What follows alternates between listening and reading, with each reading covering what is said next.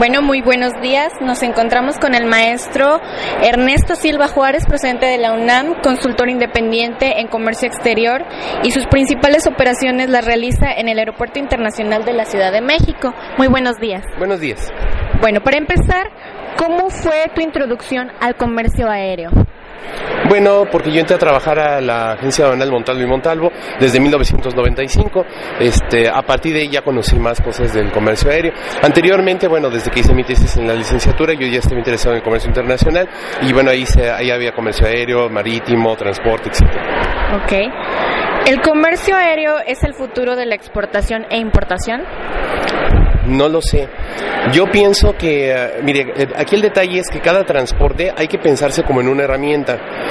Eh, es decir, esa pregunta sería tanto como si usted me dijera, oiga, ¿usted cree que un martillo en alguna ocasión pueda funcionar como un desarmador o como una sierra? No, es que cada transporte está diseñado para cada necesidad.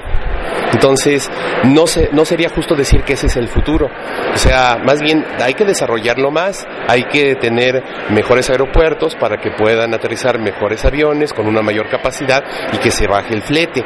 De que sea o no el futuro, bueno, pues sí, o sea, eh, pero no solamente ese va a ser el futuro, sino también el marítimo, también el terrestre, también el ferroviario. Ok, Bueno, ¿de qué formas el comercio aéreo es un campo competitivo? Bueno, en la medida bueno, puede ser competitivo el comercio aéreo, más bien el transporte aéreo en el comercio internacional tendría que ser competitivo en la medida en que tengamos aeropuertos decentes para que bajen aviones con una gran capacidad de carga, en la medida en que tengamos eh, más, más intercambio, especialmente con Estados Unidos y con, con, Canadá, y en la medida en que nosotros también queramos ser competitivos, era lo que decía ahorita en la conferencia, ¿cuándo quiere vender usted su mercancía? ¿En 30 días cuando llegue el buque a destino o el día de mañana en un vuelo? Bueno, ¿cree que retrocederíamos o avanzaríamos con los agronegocios manejados por bioenergía? Si avanzaríamos, eh, pero en relación que al, comercio aéreo. claro. Bueno, aquí el detalle es que muchos de los agronegocios dependen del transporte aéreo. El agronegocio es un perecedero, bueno, es, es, transportar mercancía perecedera. Y los perecederos son la especialidad del transporte aéreo.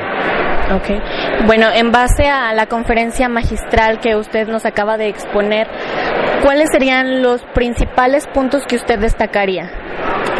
Bueno, en primer lugar, que no tenemos todavía una infraestructura suficiente en aeropuertos.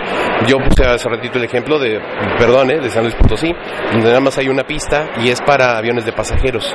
No tenemos pistas especiales para transporte de carga. O sea, el tener una pista para transporte de carga, pues no es nada más, pues échale cemento y échale chapopote y ahí ya tienes pintada la pista. No, implica toda una infraestructura, implica, eh, eh, o sea, dónde va a guardar la mercancía, los almacenes, quién va a hacer las maniobras, este, que tenga fácil el acceso para que salgan y entren camiones, o sea, implica muchas cosas.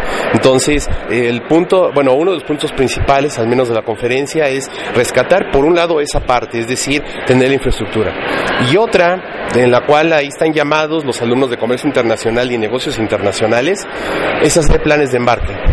O sea, mientras usted no tenga una planeación de cómo va a traer su mercancía, para empezar a quién se la va a comprar y después de dónde la va a traer y qué va a hacer hasta que la mercancía llegue a donde usted quiere llegar, mientras no existe esa planeación, estamos perdidos. El plan de embarque sigue siendo el tema principal, al menos en la práctica, en lo que nosotros vivimos ahí en la agencia de Aduanal Montalvo y Montalvo, de todas las operaciones.